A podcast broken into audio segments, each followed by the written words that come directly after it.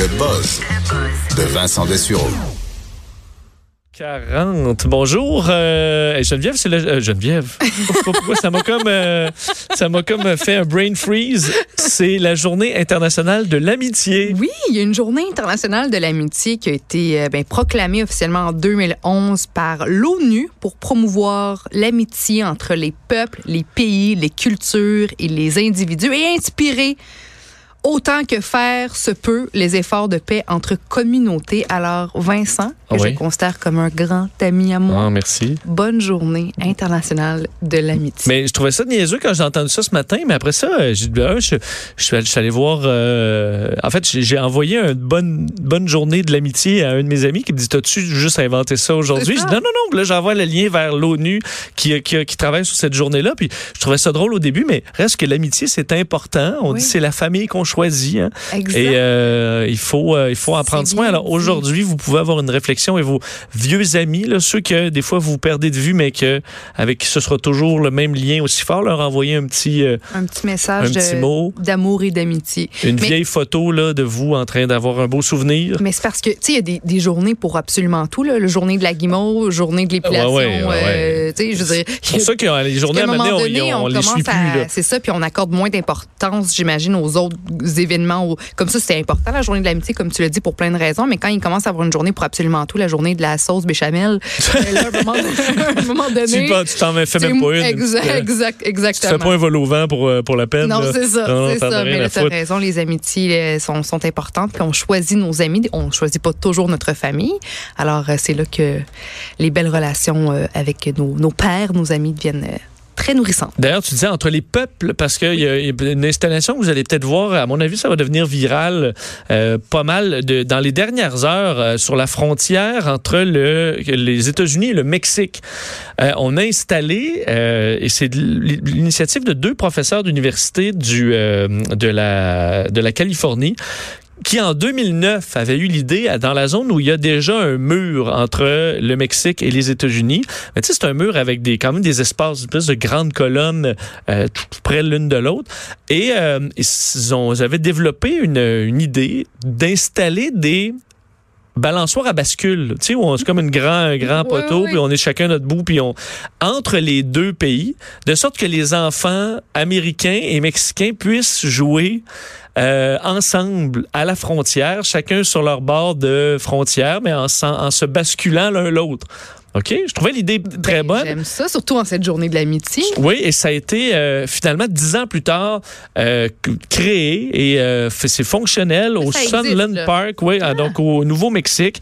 D'un en fait, d'un côté c'est le Nouveau-Mexique, d'un côté c'est une, j'oublie le nom là, Juarez au Mexique, et les gens peuvent donc s'amuser au, dis, ça s'appelle comment C'est vraiment le truc à bascule, c'est un seesaw en anglais, et Comme une grosse balançoire, là, ouais. ouais, qui permet que tu te blesses là, souvent. faut Ouais, dire, là, beaucoup de Swing, t'es- swing puis euh, tout ça. Alors euh, l'idée, mais, honnêtement, les images sont vraiment sympathiques. Surtout que on dit du côté américain, c'était un peu prévu parce qu'il y avait une équipe de, de tournage, euh, évidemment, qui voulait filmer l'événement. Mais du côté mexicain, c'était, euh, tu sais, on n'avait pas organisé rien. Alors les enfants, naturellement, qui jouaient dans le coin, se sont approchés puis se sont mis à, à se balancer avec des Américains. Alors un moment quand même chaleureux malgré les, les séparations. prononcé? Parce que me Non. semble que c'est la, la, la, personne qui, qui, en fait, qui- qui serait contre à, à cette idée à 100 là, que les, les petits-enfants mexicains, les petits-enfants américains euh, créent des liens Ben, d'amitié. ça dépend parce que euh, tu il bord y à en a pas un qui traverse frontières, ouais. Il y en a pas un qui traverse la frontière, ça touche pas euh, physiquement la frontière, mais ça passe entre les barreaux.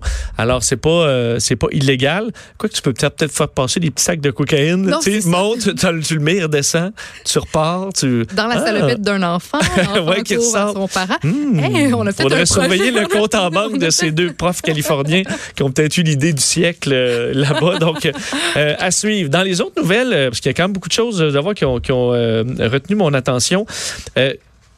Tu ça si j'ai quelqu'un dans mon entourage qui mange ses pommes au complet, c'est toi, ça se peut-tu? Ben, c'est toi? à 100 Tu- Avec le cœur? J'ai des vidéos là même pour euh, pour pour pour te prouver ça. Oui, au complet. bon, au complet. euh, La, la petite euh, la petite queue là, la queue, le cœur, les noyaux, Ouais, je me suis il me semble que Joanie elle mange ses pommes au complet. au complet. Bon, mais En sache que tu as, gagné, tu as raison. C'est ça qu'il faut faire.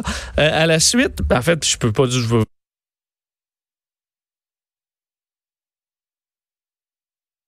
euh, on c'est pas bon. Manger le cœur, ça goûte pas bon. Ben, je Ça trouve doit être plein d'espèces de miettes Ben, et de pépins. Euh, ce que je veux dire, c'est que selon euh, une étude de l'Université Graz, de université autrichienne en technologie, qui euh, a an- analysé les, les nutriments, les effets positifs d'une pomme, ce qu'on se rend compte, c'est ce qui est le plus positif, c'est les bactéries qui sont dans la pomme. Ça peut avoir l'air dégueulasse, mais c'est des bonnes, des bonnes ba- bactéries. bonnes bactéries qui vont euh, aller euh, renforcer votre microbiote, c'est vos, Ouais. vos bactéries dans le euh, système digestif qui vous permettent de, ben, évidemment, de, de- les fonctions digestives, mais plein d'autres choses qui permettent de protéger des maladies, de produire toutes sortes de vitamines qui sont importantes pour le corps, euh, la coagulation du sang. Alors, il y a vraiment plein de choses qui sont très, très importantes qui passent par le, les- les- ce genre de bactéries-là. Et euh, ils ont analysé donc ce qui est bon dans une pomme, les fibres et euh, les bactéries. C'est à peu près ça. Évidemment, il y a quelques vitamines au passage. Mais souvent, on dit que c'est dans la plure ce qui est le meilleur. Mais au contraire, dans la plure, eux se rendent compte que c'est là qu'il y en avait le moins. Là où on retrouve ce que sur une pomme, en moyenne, il y a 100 millions de bactéries du genre.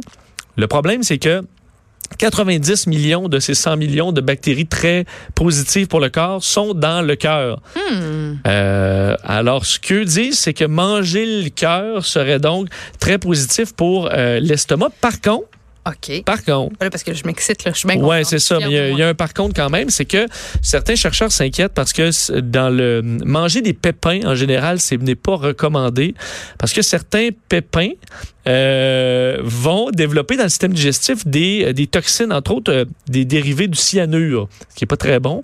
On s'entend? Alors ça, c'est vraiment pas bon.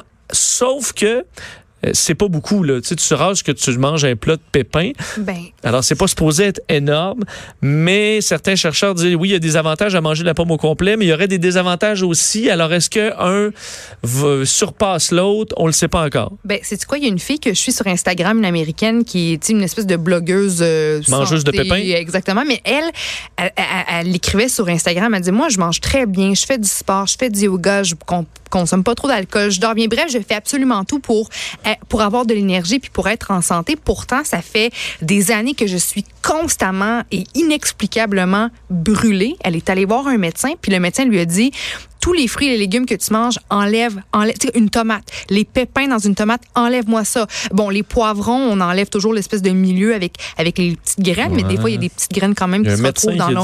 Ouais, elle me dit que euh, le, ce- ou, bon, un médecin, je sais pas quel type de médecin, mais c'était, c'était, elle est allée Un consulter médecin un du cœur, spécialiste un médecin de l'âme. qui lui a dit qu'il fallait enlever absolument tous les pépins. Tu sais, un melon d'eau. diplôme à l'école de la vie. là. Ton, ton médecin son Regarde, diplôme à l'école de la vie. Pendant la pause, je vais aller voir, Ouais. euh, je vais aller trouver qui est ce, ce, ce, ce dit médecin. Parce que ça a beau être médecin, je veux dire, Bon. t'as pas fait une étude sur. C'est euh, peut-être un coach de vie aussi, mais elle, le message qu'elle a partagé à ses milliers et milliers, Ouais. milliers d'abonnés, c'est que, euh, contrairement à ce qu'on peut penser, les petits pépins euh, inoffensifs qu'on mange dans notre tomate, par exemple, ben, ça peut causer justement des toxines dans le corps, puis ça peut nous, nous Ouais, faire, mais là, nous faut sentir faire attention à- constamment. à Ben, partager des, relié. des, des grossièretés C'est. Mm. relié à ce que tu dis, n'est-ce pas, que, les, que manger des pépins. Non, on disait quelques nocif. pépins. Là, on parle pas des pépins de tomates. Là. Euh, mais c'est quoi les autres les on autres, euh, disait, fruits entre autres, les, pépins? euh, les pépins de cerise. Je sais pas que vous mangez pas de pépins de cerise, les pépins de poire. les cocombes, les, petits- les petits, Ah, les je me mange ça. Mais- je mange le- trois cocons par jour depuis que je suis enfant, là, puis je me porte très bien. Ben, bon, ben, ben, moi, je partage ce que j'entends. hein, Ben, c'est ça le problème. Qui est en lien, qui est en lien avec, ton, ton étude. Va- là, Ben, moi, j'ai une étude. Toi, tu me parles d'une fille sur Instagram qui a parlé à son médecin dont on ignore le nom. C'est une discussion. Médecin On- de la vie, On médecin on- du, On est euh, dans le partage. on Oui, oui, oui, partage. absolument.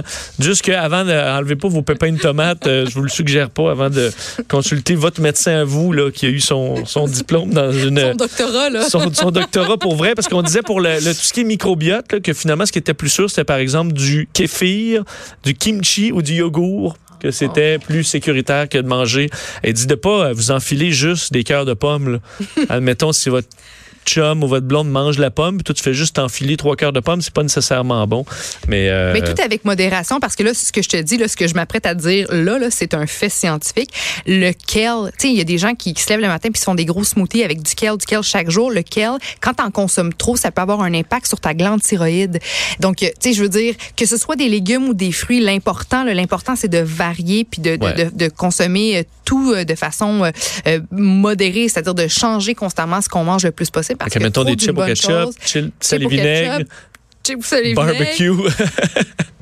non, mais non, mais je, je, je ris, mais t'as une vraie vérité. là. Voilà. L'important, c'est de s'alimenter de façon euh, variée. On va rester dans la santé parce que je vous disais que je très peu dormi dans les derniers jours pour une raison que j'ignore. Mais Ça s'entend. euh, ça s'entend un peu, hein? on vient plus ricadeux dans ce temps-là. Mais le, euh, est-ce, qu'on gère l'insomnie de façon efficace dans notre société? On se pose la question parce que on, des, des chercheurs d'une université de l'Ontario, l'université Queens en Ontario, donc universi- euh, une étude canadienne aujourd'hui que très euh, euh, qui a été repris par The Guardian entre autres en Angleterre. Alors quand même euh, quotidien d'importance qui parle de l'insomnie. Comme quoi présentement là, on gère beaucoup l'insomnie avec des somnifères.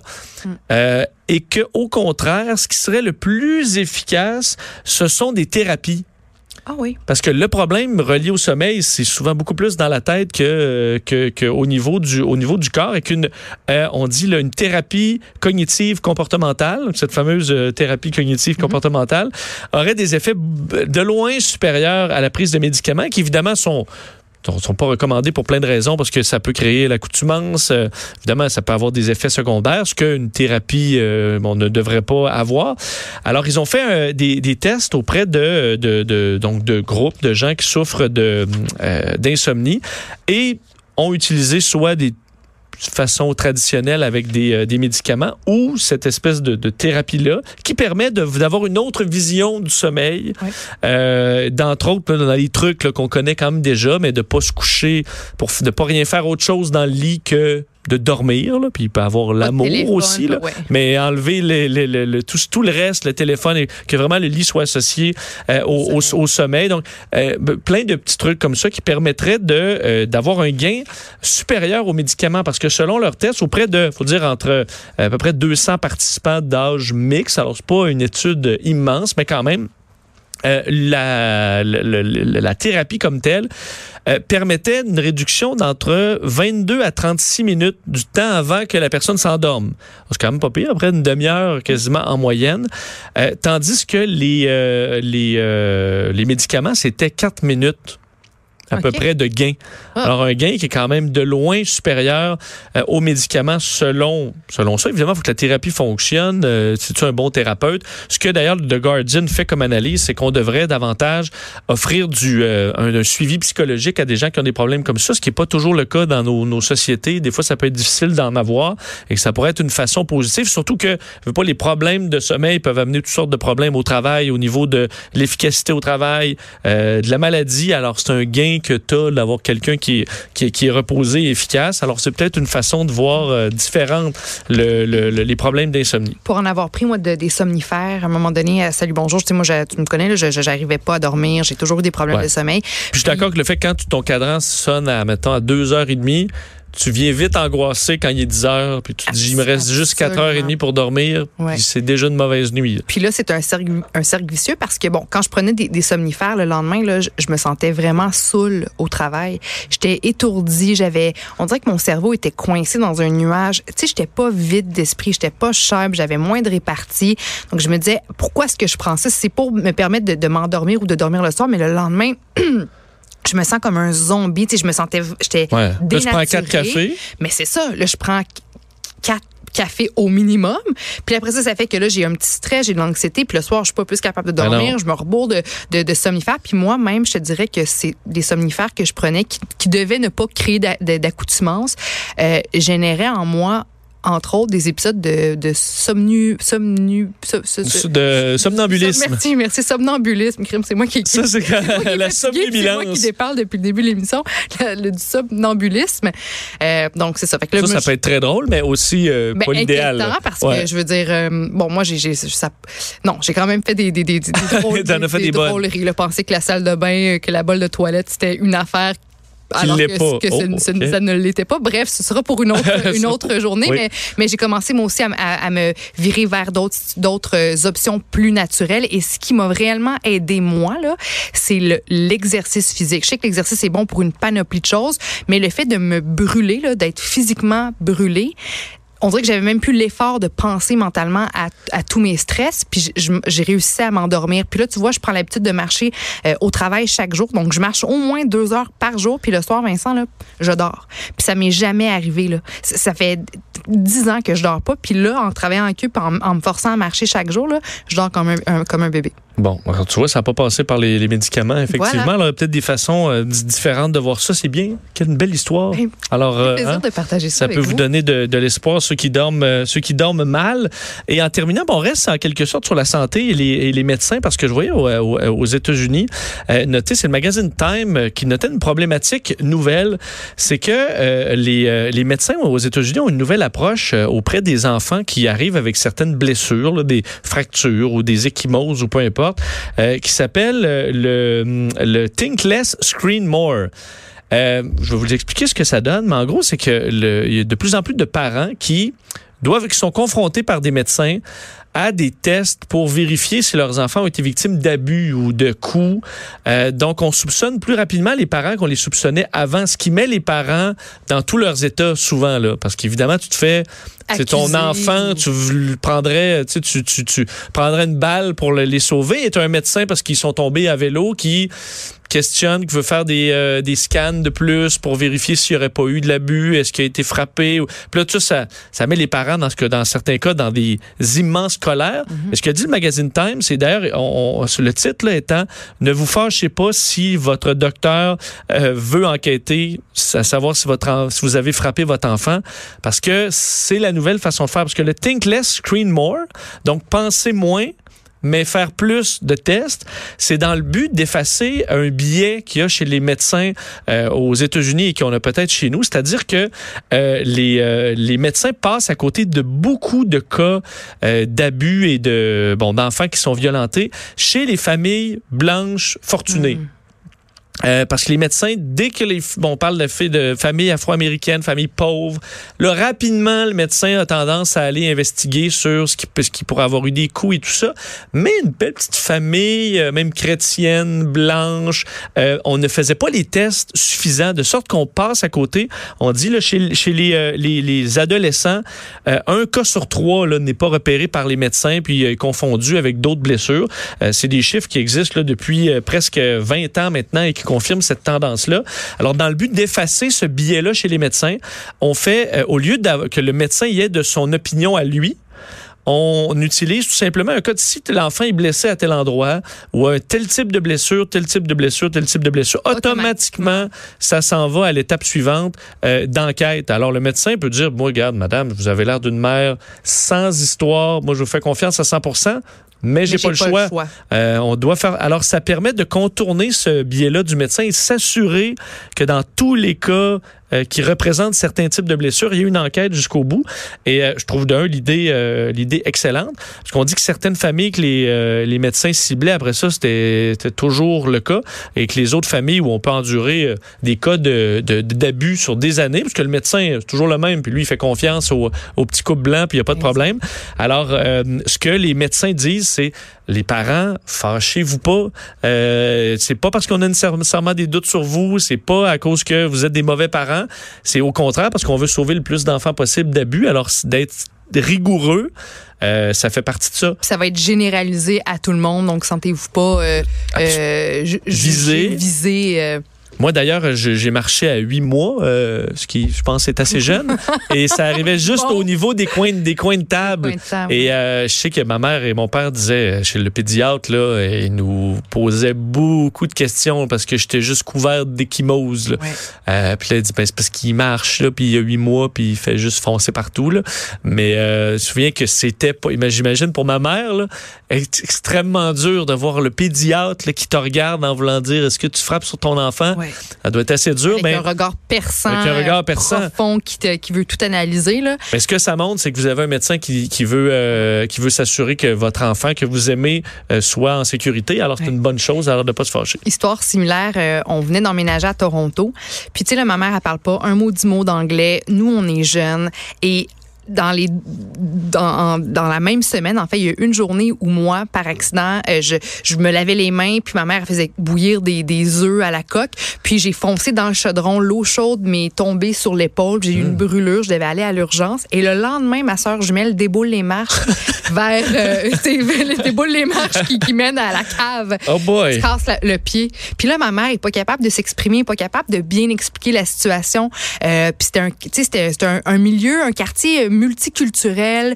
Euh, C'était un petit peu difficile par moment dans, dans le quartier où j'ai grandi. Puis à l'hôpital, le médecin, il regardait ma mère comme si, bon, il était sur le bord de la mettre en prison parce qu'il était pas capable d'expliquer ce qui s'était passé. Tout ce que lui voyait, c'est une fille avec une, une sais, ma brûlure, là, Vincent, j'ai encore la cicatrice, c'était quelque chose. Deux enfants blessés, puis une mère qui, qui est pas capable d'expliquer ce qui s'est passé. Puis elle, elle hmm. réagi, puis elle pleurait, mais eh, bon, eh, écoute, fait qu'une une petite fille avec le pied cassé, puis la veille, l'autre jumelle qui est brûlée euh, au troisième degré. Oh, c'est pas une bonne semaine. Mais, hein? mais encore une fois, ça, au moins le, le, la, les, les, spécialistes euh, de l'unité qui s'occupaient de nous, là, les médecins, au moins s'inquiétaient pour nous, puis ça, c'est toujours positif. mais je me mets à la place de ma pauvre mère là, qui passait pour une... Euh, je te disais que j'avais une mauvaise journée hier. Ça, c'est une vraie mauvaise journée une, pour une mère.